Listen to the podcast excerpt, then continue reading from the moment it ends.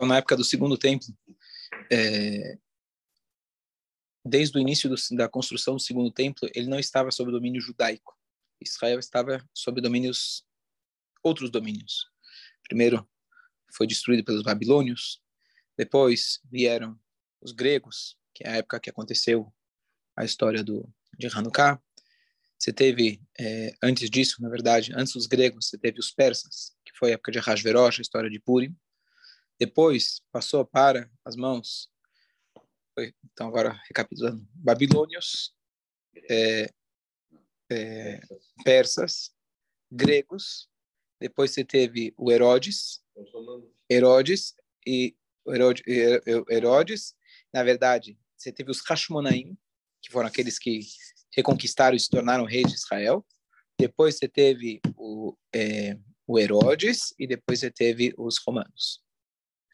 O Herodes não, ele era romano? Ele era romano? O Herodes era romano. Tá bom. Ok. Aí, mas ele tem, ele teve uma atitude completamente diferente dos romanos que destruíram. Então, na época que estava sob domínio grego, então esse é, o domínio grego eles eram helenistas, que a ideia basicamente do helenista era a ideia de idolatrar a sabedoria, o conhecimento, mas zero responsabilidade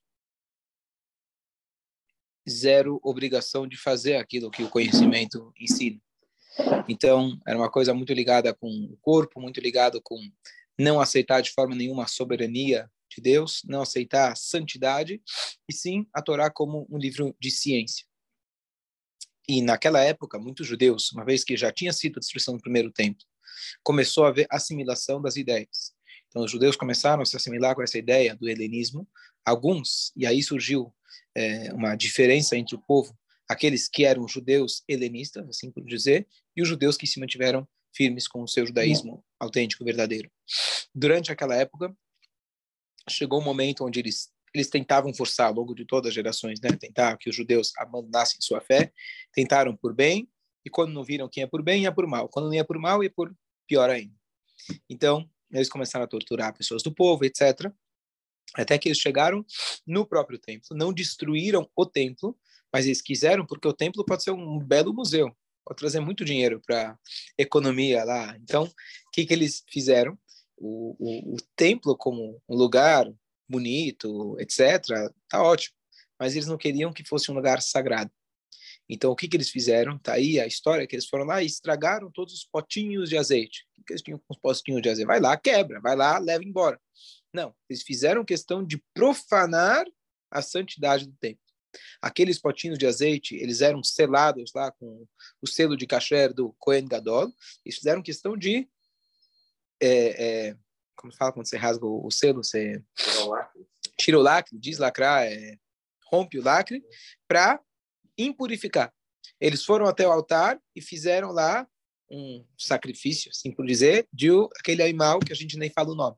Então, o que eles queriam realmente é tirar a santidade, achando que eles poderiam tirar a santidade do nosso povo. Então, isso foi a força. E, além disso, eles então queriam usar a força bruta para ir contra aqueles judeus que eram resilientes. E aí, depois que eles foram, é, é, o primeiro, os Macabim, famosos, famosos Macabeus, que era um grupo de, de moleques, né, de Estivá, que de, de luta não sabiam nada, eles literalmente conseguiram ganhar de um exército, de, uma, de, um, de um império, literalmente de, de um exército, uma, uma coisa completamente milagrosa. Eles realmente conseguiram ganhar desse exército, e quando chegaram no templo, eles foram reacender a menorá, purificaram o templo, limparam o templo. Eles queriam acender a menorá. O tempo que demorava para produzir, produzir o novo azeite até chegar no Beit HaMikdash seriam oito dias. Então, aquele potinho que foi muito difícil eles encontrarem, porque eles realmente tinham vasculhado tudo, eles encontraram esse potinho, aquilo que era para durar um dia, ele durou oito dias. E aí os sábios fixaram um novo Hag, uma nova festividade, que aliás não se chama Hag. Hag é só quando são, é uma festa bíblica. Então, eles fixaram a festa de Hanukkah, e nós temos duas festas que são rabínicas, que é Hanukkah e Purim. Por que, que eles fixaram ela? Eles viram que era um momento histórico muito grande, importante na nossa na nossa história. Eles decidiram fazer aquilo que a Torá ensina para gente, que quando tem algum momento de, de, de, de coisas boas que a Hashem faz, a gente tem que fazer um marco. Naquela época eles tinham a força de poder fixar algo que ficasse perpétuo para todas as gerações. Então eles fixaram os oito dias de Hanukkah, que são dias de é, agradecimento e louvor a Deus. Por isso, nesses dias a gente faz a gente faz um halel todos os dias, é dias que a gente não faz tahanun, não faz confissões, a gente acende a vela de Hanukkah, é um dia, não tem obrigação de comer halá e carne, como os Yamintovim, mas é bom você fazer festas, você acrescentar em alegria, é, comida e assim por diante. Então, essa é sonhos, os sonhos... Ah, uhum. Pode. É, e a ideia, então, dos alimentos, é claro que toda festa judaica é ligada principalmente à culinária. Eles queriam nos matar, Deus nos salvou, vamos comer. Então, Hanukkah, Purim, Pesach, tudo a mesma, a mesma, a mesma história. Então, a ideia do Hanukkah se costuma comer é, alimentos que estão foram feitos no, no, no colesterol. E, e, então, é a mitzvah de aumentar o colesterol no, é, no, no, no Hanukkah, por causa da lembrando a ideia do, do azeite. E, e não fala Haksamer? Não se fala Haksamer. Haksamer só se fala nas peças bíblicas, que são, na verdade, Pesach, Shavuot, Sukkot. Hanukkah Samer. Ou Purim, se fala Purim Samer. É, tem mais uma regra de culinária também interessante, de que uma das histórias, uma das coisas que estavam acontecendo naquela época, é que eles também estavam violando, profanando as mulheres determinado momento, isso aqui é uma questão de anos, né, como aquilo foi progredindo, em determinado momento, um dos, eh, dos generais, ele exigia que uma moça judia, quando ela fosse casar, a noite do casamento, ela passasse com o general. E depois, se ele quisesse, ele mandava para o noivo. Coisa muito trágica para o nosso povo. E a história conta que havia uma moça chamada Yehudit, e ela se dispôs a ir até o rei, e ela imitou a história bíblica do Tanar, que a gente vai ler, daquela mulher chamada Yael, que ela foi até, ela, ela se ofereceu para o general é, que estamos falando da época do Tanar ainda, e ela foi lá e deu comida e bebida para ele, e ele, e ele acabou dormindo, e ela pegou lá a, a, estaca da tenda e colocou na têmpora dele. Então a Judith se inspirou nessa história, então ela se colocou à disposição dele. Imagina, para uma mulher judia fazer isso conscientemente, propositalmente, literalmente entregar sua vida pra, pelo bem-estar dos outros, do povo judeu. E ela deu para ele leite, queijo, que são as coisas que vinham, provavelmente, que deixa ele cansado. E aí, quando ele estava dormindo, ela pegou a espada dele e cortou a cabeça dele. E aí ela, isso deu uma, uma coragem muito grande para o povo, ela conseguiu escapar, fugir, etc. Mas então também existe o costume de comer laticínios em, em Hanukkah obviamente respeitando as leis do kasher, carne, divisão com leite, etc. Então, essas são as regras culinárias. Então, eh, em relação a Hanukkah, nós temos dois aspectos meio que independentes. Um aspecto é o milagre da Hanukkah, o milagre da menorá, que a gente celebra ela. A Hanukkah no templo, a menorá no templo tinha sete braços. A Hanukkah nossa tem nove braços. Porque a gente está lembrando o milagre dos oito dias, mais o chamash, que é a vela piloto mas a gente está lembrando aquele candelabro que ele era, na verdade, feito de sete braços. E quando a gente fala Hanukkah, a gente lembra Hanukkah, a gente lembra muito mais da mitzvah de Hanukkah do que a outra mitzvah que eu vou falar agora, outro detalhe dessa festividade. O que, que você tem, na verdade, quando a gente vai celebrar Hanukkah? Tem dois detalhes. Detalhe número um, eles ganharam a guerra. Detalhe número dois, eles acenderam o candelabro. Se eu fosse perguntar uma questão histórica, o que, é mais importante? Um bando de Bahur Yeshiva que ganhou de um império ou a luzinha que ficou lá acesa?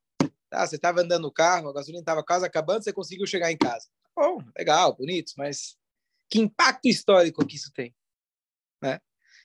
E que a gente sabe que Hanukkah é muito mais em questão das velas. A gente, as pessoas às vezes nem sabem da questão da guerra. O ênfase é muito mais na Hanukkah do que na guerra. Mas a guerra, antes de explicar o porquê, mas a guerra por si também tem uma lembrança que a gente faz, que esse é o acréscimo na reza que a gente faz do Alanissim. Então, tanto na, na, em todas as três Amidot, é, ou mesmo no Shabat, no Musaf, a gente faz esse trecho depois do Modim, a gente agradece a Deus pelos milagres, a gente reconta a história rapidamente. E também no Birkat Amazonas a gente menciona esse Alanissim. Então essa foi a regra que os sábios colocaram. Para lembrar a guerra, é um trecho na reza. Para lembrar a menorá, você acende a Hanukkah. Mas o, o tema da festa, o espírito da festa, lembra muito mais a Hanukkah do que a guerra. Por quê? Essa é a pergunta. Sabe a resposta? Então, a verdade é a seguinte. Os, os, os sábios sempre fazem uma analogia entre, entre Hanukkah e Purim, porque ambas são festas rabínicas, são festas que foram pós-bíblicas. E elas parecem muito, né? Quiseram nos matar, aniquilar, tarará. Mas a história de Purim, o Ahasverosh, podemos comparar ele com Hitler e Mark Você tem sangue judaico correndo nas suas veias, ele queria aniquilar você independente de quais eram as suas crenças.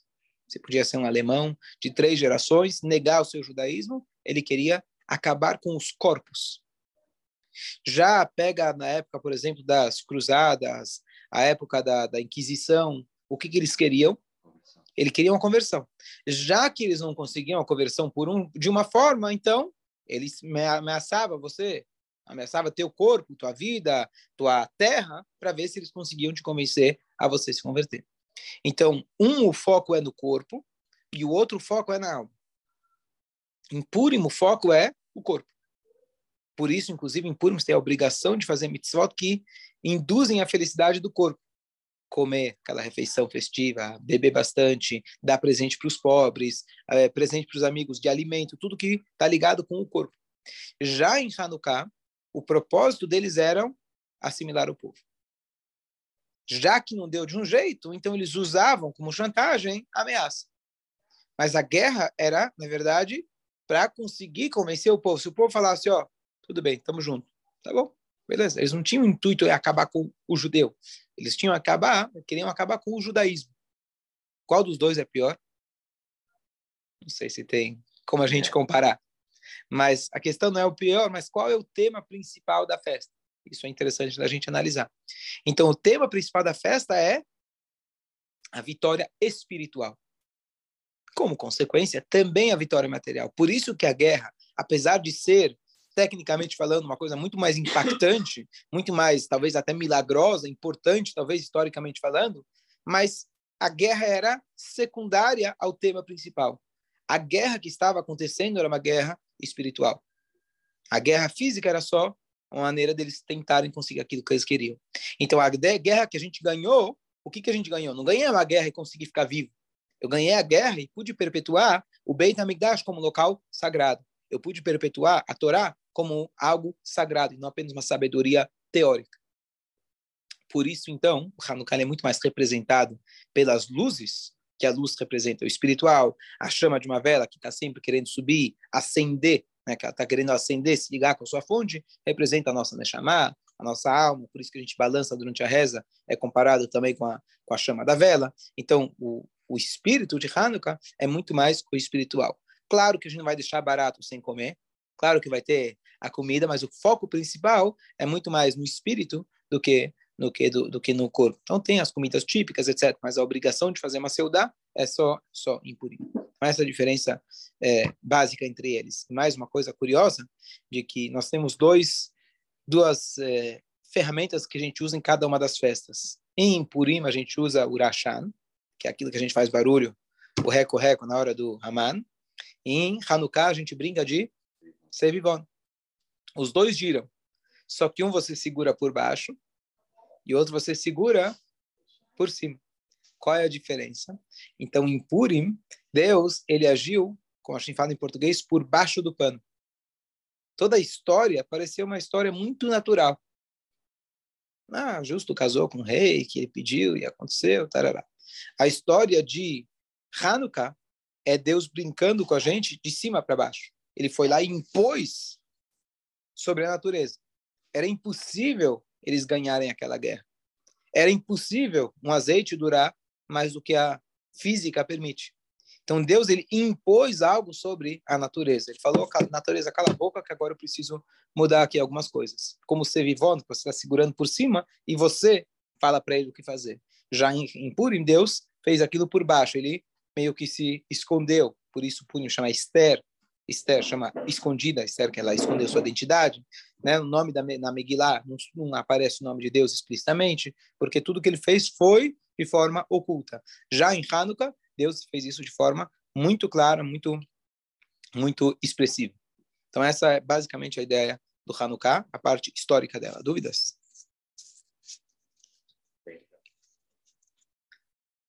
Chegando na parte prática, é o mais importante. Então, qual é a nossa mitzvah em Hanukkah? Então, apesar que aqui no Brasil, no hemisfério sul, sempre cai, coincide com as férias, etc., a gente tem que lembrar disso, se eu for sair para viajar, levar comigo uma Hanukkah, levar as velhinhas, aqueles que têm o rigor ainda de acender com azeite. É, ainda, honestamente, eu gosto muito, mas não só que eu tenho esse rigor, mas é muito mais legal acender com, com, com azeite, dura muito mais, é lindo. É, mas qual é a obrigação que nós temos? É a obrigação nossa igual, ou quase igual que no Pesach, você tem que comer matzah, você tem que comer açúcar em Sukkot, em Hanukkah você tem que acender a Hanukkah. É uma mitzvah, uma obrigação rabínica muito importante e muito significativa. E até curioso de que a gente vê que às vezes os costumes judaicos têm um impacto geracional muito maior do que as leis judaicas. Então, o Kneidalach, por exemplo, tem mais gente que come Kneidalach, provavelmente, do que a gente que come matzah. É? No Pesach. É? Tem mais gente que come o gefilte fish do que, talvez, do que ouvir o shofar.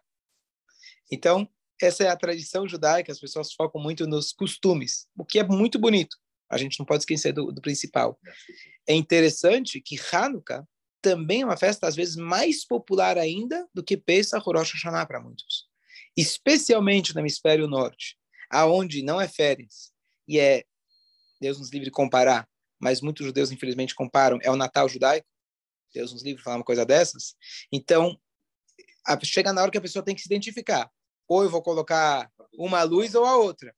Então, nessa hora, toca lá no, no judeu e fala: não, não, essa árvore eu não vou colocar. E aí então ele fala, então, mãe, tudo bem. Então, se colocar na janelinha, colocar uma luzinha, pelo menos, uma, uma vela do, do Hanukkah. Mas é uma identificação muito forte com o Hanukkah. Muito, muito forte. E muito popular. É, tinha, quando eu ia de sexta-feira, quando eu estava na Estivá no Canadá, toda sexta-feira, quando a gente estava longo de toda a Estivá, a gente saía para botar filho com as lojas. Aí tinha lá um israelense, agnóstico, esquerdista, kibutznik, que olhava para mim com uma cara torta e não queria nem saber. Mal Shabbat Shalom conseguia falar para ele. Bom, chegou véspera de Hanukkah, falei, sabe o quê? Vou perguntar para ele se tem Hanukkah. Ah, Gusta, né? eu vou tomar uma na cara, mas daí? Aí eu perguntei, tem Hanukkah? Ele falou, o quê? Você já viu algum judeu que não acende Hanukkah em Hanukkah? Claro, claro. Da mesma maneira que eu nunca vi um judeu que nunca colocou tefilim. É. Outro judeu que nunca... É, já é, é, é, ótimo. Mas tocou nele assim, você viu o judeu acordando assim, o quê? Um judeu que não acende Hanukkah? Então, a, a, é interessante isso, mas o que a gente vê é que as festas rabínicas, de certa forma, às vezes tiveram um impacto maior, por serem mais recentes. E por existe toda uma explicação que, assim, às vezes um costume, de certa forma, ele tem um impacto muito maior. Então, às vezes as pessoas falam, bom, isso que está falando, Rabina, é, da, é dos sábios ou da Torá? Ah, da Torá, beleza. Tá, do sábio, é, é, tudo bem, vai, não é tão importante assim. Não, você vê que quando é um costume, mesmo costume, estou nem falando de lei rabínica, ele tem um impacto geracional muito maior. Então você não pode abrir mão de um costume. Ah, mas é só um costume. Às vezes é esse costume que teu filho ou teu neto vai lembrar. É o gefilte fish que ele vai lembrar em vez de lembrar. Mas tudo bem, o gefilte fish vai lembrar ele que era o Shoshaná, que vai lembrar ele que tem que ouvir o shofar. Então a gente nunca pode menosprezar uma, um costume, um costume judaico. Aqui não é um costume, é uma lei, mas assim, lei rabínica versus lei da Torá tem uma diferença. Não que eu possa ser mais leniente, mas não é a, não é, não é a mesma coisa. A Torá fala que tem que ouvir os sábios, etc. Mas é, é diferente. Em algumas em alguns detalhes técnicos, é diferente uma lei rabínica, uma lei, uma, uma lei bíblica.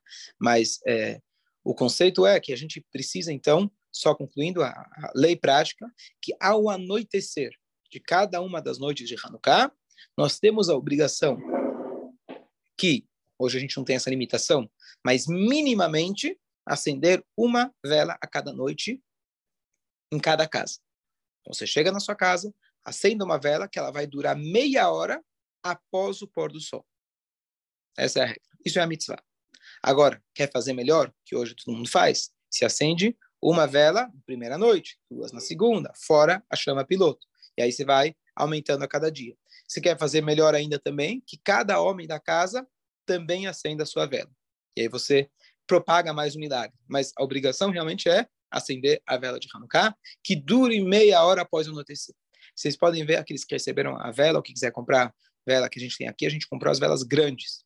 Porque conforme você pega aquelas pequenininhas, especialmente aqui que a gente está no calor, você pega o quarto, quinto dia, que uma aquece a outra, mal dura 20, 25 minutos. Não, é só no Shabbat que usa as velas. Yeah, então, isso então, prestar atenção, mesmo quando não é Shabbat. Agora, quando é sexta-feira, a gente vai para a sinagoga, vamos supor, tá, aqui está marcado seis e, seis e meia. O Shabat entrou seis e quarenta, não sei exatamente aqui de cabeça. Ah, o pôr do sol vai ser seis e cinquenta, mais ou menos. Então ele tem que durar até sete e vinte. Aquelas velhinhas não vão durar. Então aí você precisa pegar aquelas velas mais grossas.